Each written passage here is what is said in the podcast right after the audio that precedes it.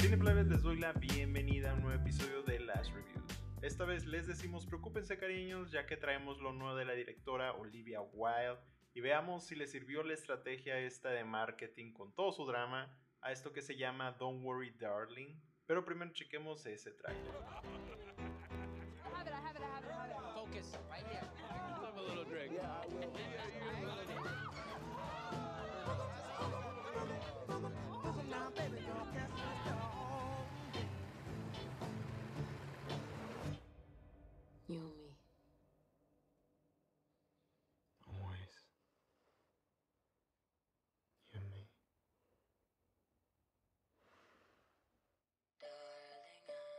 Don't Worry Darling o No te preocupes cariño es el segundo largometraje de la directora y actriz Olivia Wilde, que anteriormente nos dio Booksmart o La Noche de las Nerds, una buena comedia ahí para que la chequen si no la han visto.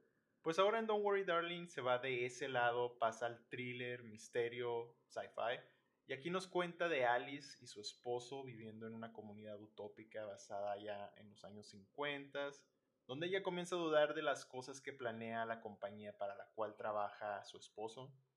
Y esa es la misma que mantiene esta comunidad a flote. Es una premisa interesante y viendo su look en los primeros 15, 20 minutos de la película visualmente, la verdad atrapa. La película, pues, como sabrán, estuvo llena de controversias y drama que decidieron agarrarlo como el marketing de esta película. Em, ya saben, nunca hay mala publicidad. Y así se la vendieron a mucha gente. De seguro hay muchos que no sabían de la existencia de esta película hasta que vieron todo ese drama. Y hay mucha gente que le encanta eso. Entonces van a decir, yo quiero verla por eso, yo quiero verla por el Star, yo quiero ver por la Florencita. Pues ahí va, hay todos. Los que quieran, vayan, jalen. Para mí era de las más esperadas de este año. Soy fan de Florence Pugh y me ha gustado lo que ha hecho Olivia Wilde en general. Entonces pues dije, quiero verla. Hablaremos primero de lo que me gustó. Obviamente, todo esto sin spoilers, ya saben. El look de la película es bueno, visualmente se ve bien, el diseño de producción y sets se la rifaron ampliamente. Es lo mejor de la película, la verdad. Los looks, vestuarios, maquillaje, peinados son todos buenos y te transportan ahí. La banda sonora sé que a muchos les va a molestar, pero a mí me gustó cómo mezcla estos sonidos de respiraciones junto con la misma música se me hacía algo interesante en los momentos donde ponía eso y se me hacía que le daban más fuerza, le agregaban más intensidad a esas escenas. Tenemos una buena fotografía de parte de Matthew Libatic que nos dio Black Swan y Mother y podemos notar unas cositas por ahí en referencia de esas películas. También hay referencias de otras películas que toman como The Truman Show, The Step for Wives, y partiendo de, de, todo eso me gustó también una referencia que hacían ahí a Alicia en el País de las Maravillas, pero al mismo tiempo lo sentí como algo cheap. El nombre, por ejemplo, de Alice, los espejos, el nombre de Bonnie, de Olivia Wilde, que la guiaba, y otros ahí que se van a enterar, que no puedo hablar ahorita porque ya se entra en spoilers. Ahora, lo que no me gustó Empezando por las actuaciones, y aquí tenemos a Florence Pugh dándonos una buena actuación, su primer protagónico mainstream gringo donde sale de lead, hasta es la cara del póster, así que esperemos venga más para ella. Viene con un personaje algo rough around the edges. Está también Harry Styles, quien creo está totalmente miscasteado completamente de esta película, no fui fan no se me hizo que fuera un buen combo ahí, que hubiera química, la verdad. Chris Pine, como el señor y amo de la empresa, se me hizo one note, una sola nota su personaje. Sé que muchos han dicho que fue lo mejor, que sí es muy bueno. Yo la verdad lo sentí así plano. También tenemos a Nick Kroll, Gemma Chan, Kiki Lane, Kate Bertland y Olivia Wilde, que esta creo que fue la mejor del reparto. Aparte tenía como que lo mejorcito del guion, ella se lo escogió solita, nada tonta. Pero el mayor problema del cast es que cada uno por separado parece que andan en diferentes películas.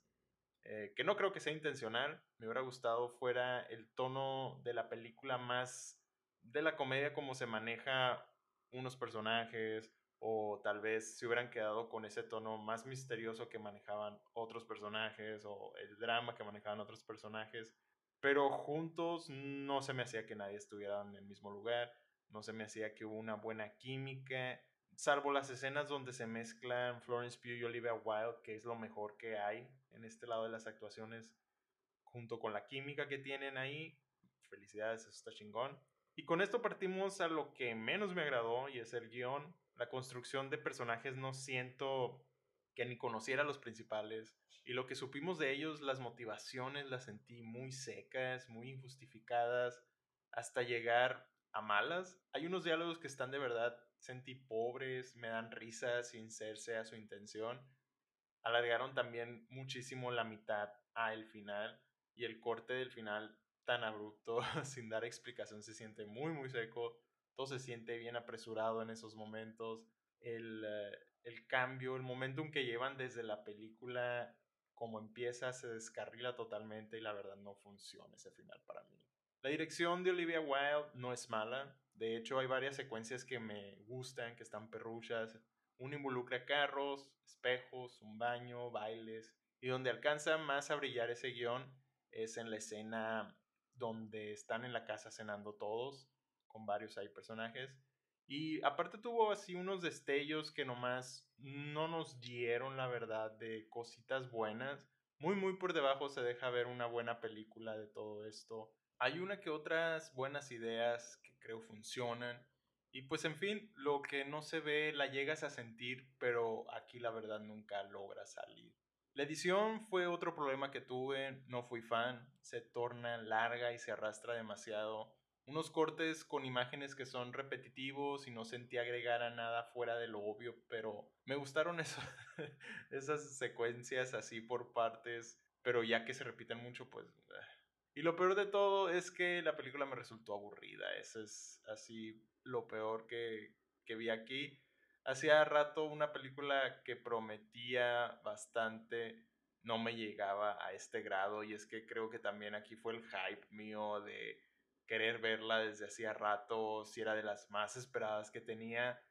Y entonces aquí es el caso donde hypeas demasiado algo y el tren se descarrila, porque no, se ve también muy marcado que hubo muchos cortes de escena. Quitaron muchas partes que se perdieron. La película tiene cosas perdidas aquí. Varias historias de personajes que tienen una, entre comillas, resolución al final. Te quedas, ¿qué? ¿Y qué pasó? Es algo Messi la película, la verdad está por todas partes. Y pues ya con todo esto dicho, todo esto que hablamos, le vamos a dar un Alto. Pensé en darle un 5, pero la verdad sí, tengo que bajarle ahí por hipearme demasiado. Es una película con muchos errores, no hay coherencia en la historia, muchas cosas no tienen sentido y algo bobas, malos personajes, pero se ve bien, hay ideas interesantes por ahí, una que otra cosa padre que te hace decir, ah, ok, pero de que es para las salas de cine, es para las salas de cine, entonces si la quieren ver, ahí está todavía. Para premios, creo lo que puede llegar a pegar es el diseño de producción y los vestuarios. Es lo que se ve con más fuerza aquí. Pero sería algo que jale la industria, los premios de la industria, jalen alguno de los círculos de la crítica, que pues tuvo malas críticas, así que no sé si vaya a irse por ese lado. Pero de nuestro lado, para los Cinecrunch Awards, creo que aquí hay un contendiente demasiado fuerte para los créditos finales. Esa secuencia está muy buena, está muy padre, sí me gustó. Y pues es algo que vemos repetidamente durante la película, pero aquí pues lo vemos completo y se ve muy bien.